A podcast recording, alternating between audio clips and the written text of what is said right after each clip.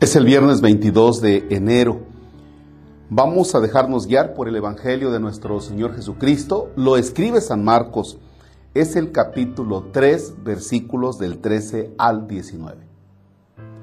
En el nombre del Padre y del Hijo y del Espíritu Santo. Jesús subió al monte, llamó a los que él quiso y ellos lo siguieron. Constituyó a doce para que se quedaran con él, para mandarlos a predicar y para que tuvieran el poder de expulsar a los demonios.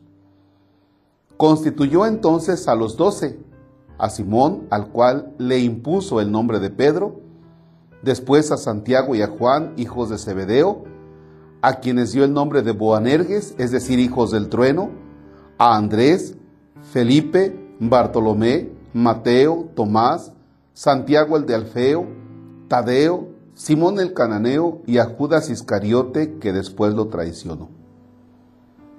Palabra del Señor. Gloria a ti, Señor Jesús.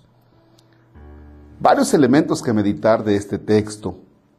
Primero que nada, Jesús llama. Jesús está constantemente llamando. No pienses que el llamado es solamente a los doce apóstoles. No pienses que el llamado es solamente a quien va a entrar en una casa de formación como religiosa o que va a ingresar al seminario para después ser sacerdote. Los llamados son a todos, ¿eh? Primero, Dios te ha llamado al don precioso de la fe por medio del bautismo. Dios te ha llamado a ser su hijo. Pero luego nos llama, nos llama desde el trabajo en el que tú te desempeñas, Dios te llama para que tú vivas el Evangelio. ¿Por qué creen ustedes que presenta estos nombres? A Simón, y dice, al cual le impuso el nombre de Pedro. Después a Santiago y a Juan, hijos de Zebedeo, dice, a quienes les puso el nombre de Boanerges. Andrés, Felipe, Bartolomé, y si nos damos cuenta, todos, todos, todos, todos, todos tienen un punto de referencia. Por ejemplo, cuando dice a Santiago y a Juan, ah, pero dice hijos de Zebedeo, o sea, es una realidad. Jesús llama a personas concretas con una historia, ¿eh? que puede ser bonita y puede ser fea. Pero los llama. Tenemos el caso de dónde sacaría a Mateo, eso tú te lo sabes, ¿no?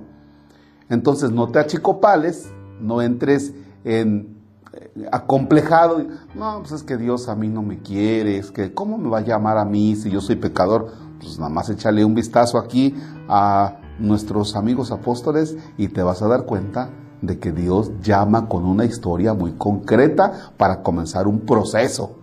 Con Pedro es lo que hace, comienza un proceso. Simón, ah, pero ya le cambió, mira, tú, tu papel va a ser este, ¿no? Eh, Pedro, la nueva piedra, el nuevo guía del pueblo de Israel.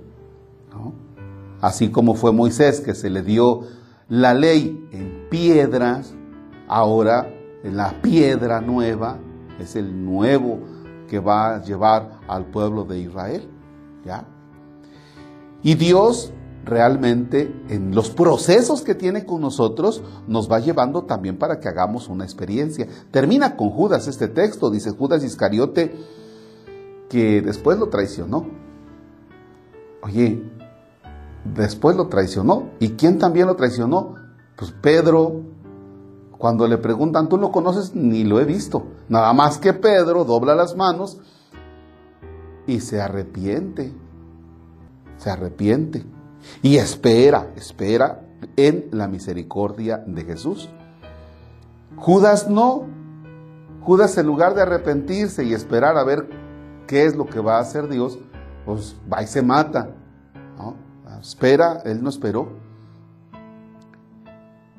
Posiblemente la traición se hubiera dado, pero tal vez Dios lo hubiera perdonado. No sé, porque Dios tiene esos procesos tan interesantes. Así es que entonces estos nombres concretos de personas con su historia te implica a ti y a mí que Dios nos sigue llamando y que nos tiene demasiada paciencia. Si Dios te llama Dios te llama desde el taxi, desde tu empresa, desde el ser maestro, abogado, químico, médico, secretario, secretaria. Dios te llama como ama de casa, Dios te llama como estudiante de secundaria, de primaria. Dios te llama para que tú vivas su evangelio como campesino, como jornalero.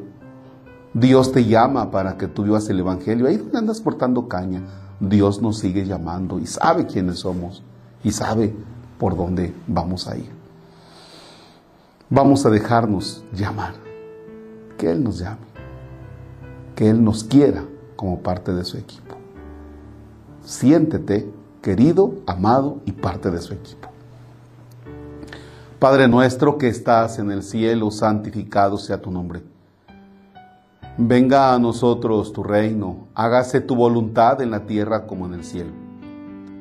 Danos hoy nuestro pan de cada día, perdona nuestras ofensas como también nosotros perdonamos a los que nos ofenden. No nos dejes caer en tentación y líbranos del mal. El Señor esté con ustedes.